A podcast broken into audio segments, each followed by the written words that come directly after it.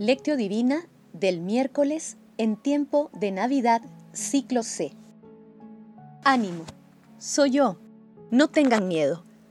Oración inicial. Santo Espíritu de Dios, amor del Padre y del Hijo, ilumínanos con tus dones para que podamos comprender los tesoros de la sabiduría que Jesús nos quiere revelar en este día. Otórganos la gracia para meditar los misterios de la palabra y revélanos sus más íntimos secretos. Madre Santísima, intercede ante la Santísima Trinidad por nuestra petición. Ave María Purísima, sin pecado concebida. Paso 1. Lectura. Lectura del Santo Evangelio según San Marcos capítulo 6, versículos del 45 al 52. En aquel tiempo, Después de la multiplicación de los panes, Jesús enseguida obligó a sus discípulos a que subieran a la barca y se adelantaran hacia la orilla de Bethsaida, mientras él despedía a la gente. Y después de despedirse de ellos, se retiró al monte a orar. Llegada la noche, la barca estaba en medio del mar, y Jesús solo en tierra. Viendo que remaban con dificultad, porque tenían viento en contra, a eso de la madrugada, fue hacia ellos caminando sobre el mar, e hizo como si pasara de largo. Ellos, viéndolo caminar sobre el mar, pensaron que era un fantasma y dieron un grito, porque todos al verlo se habían asustado. Pero él les habló enseguida y les dijo, Ánimo, soy yo, no tengan miedo.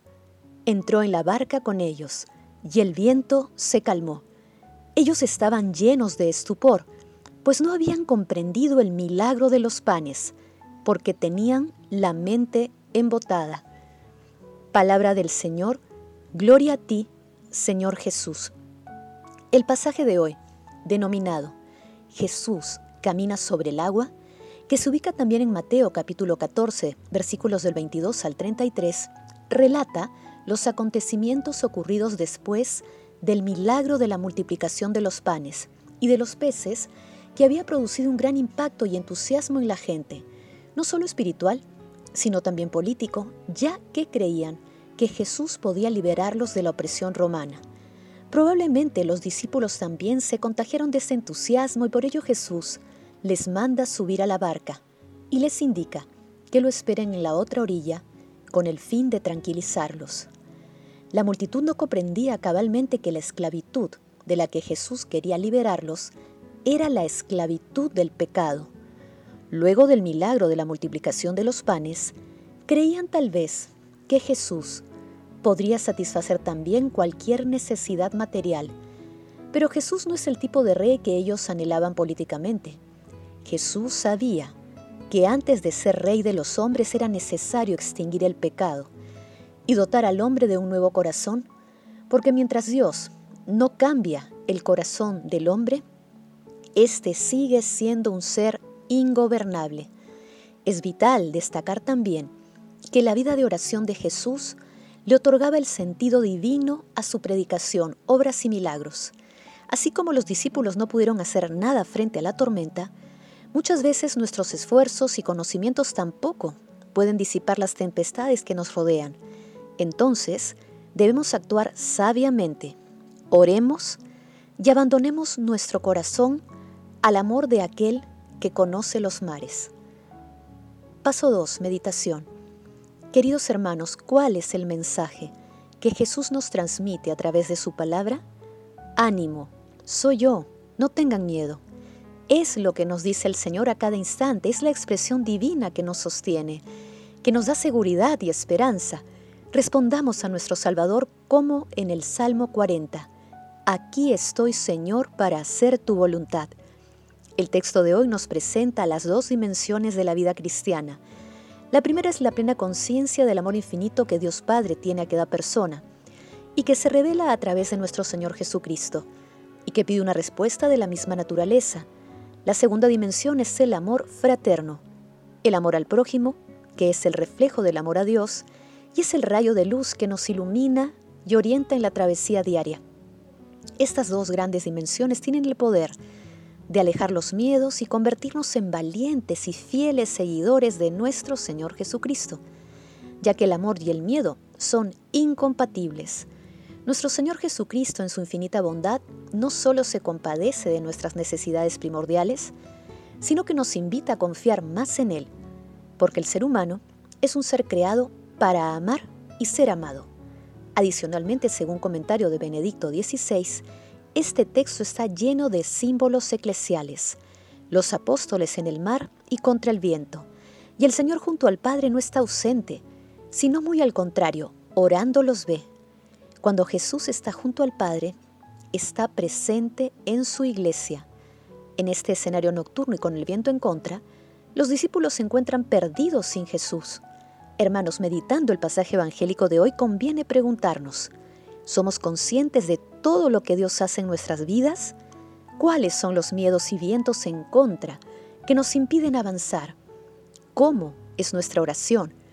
Que las preguntas a estas respuestas nos ayuden a comprender que nuestro Señor Jesucristo nos acompaña siempre en nuestras travesías cotidianas y también a entregarnos a la alegre libertad del amor, a la sorprendente gratuidad de la amistad que Dios Padre nos brinda a través de Jesús. Pidamos al Espíritu Santo que aliente nuestro corazón para dejarnos acompañar por nuestro Señor Jesucristo. Jesús, María y José nos aman. Paso 3. Oración. Oh Dios, que iluminas a todas las naciones, concede a tu pueblo gozar de una paz estable e infunde en nuestras almas aquella luz espléndida que derramaste en los corazones de nuestros padres. Amado Jesús, haznos capaces de entablar relaciones verdaderamente fraternas, que expresen el amor a nuestro Padre Celestial y que a pesar de las tempestades que nos acechan, sepamos guardar la calma, confiados en tu infinita misericordia.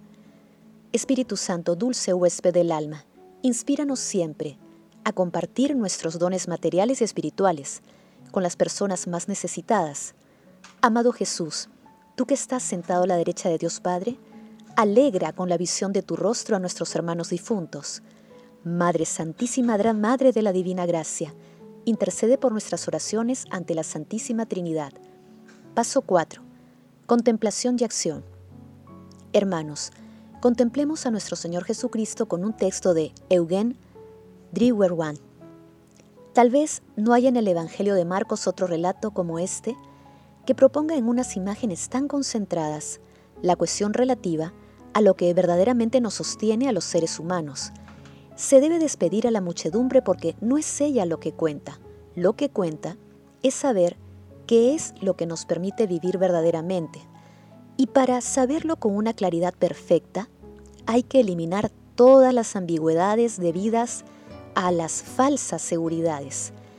En su lugar, aparece aquí esta imagen de Jesús que camina sobre el mar, una imagen que brota de la visión de una oración hecha en la soledad sobre el monte en las largas horas de la noche. Desvincularse del sistema cotidiano de seguridades ficticias no es tan difícil como parece. Es preciso descubrir una cosa en esta historia de Jesús, que camina sobre las aguas, a saber, que aquello de lo que tenemos más miedo es con frecuencia aquello en lo que en realidad esperamos más. A menudo sucede que aquello a lo que temíamos como una pesadilla, cuando ha desaparecido el miedo, demuestra ser la sustancia de sueños callados durante mucho tiempo. En nuestra alma hay muchísimas cosas que tras años de remoción nos salen al encuentro en las noches de la angustia y de la inquietud.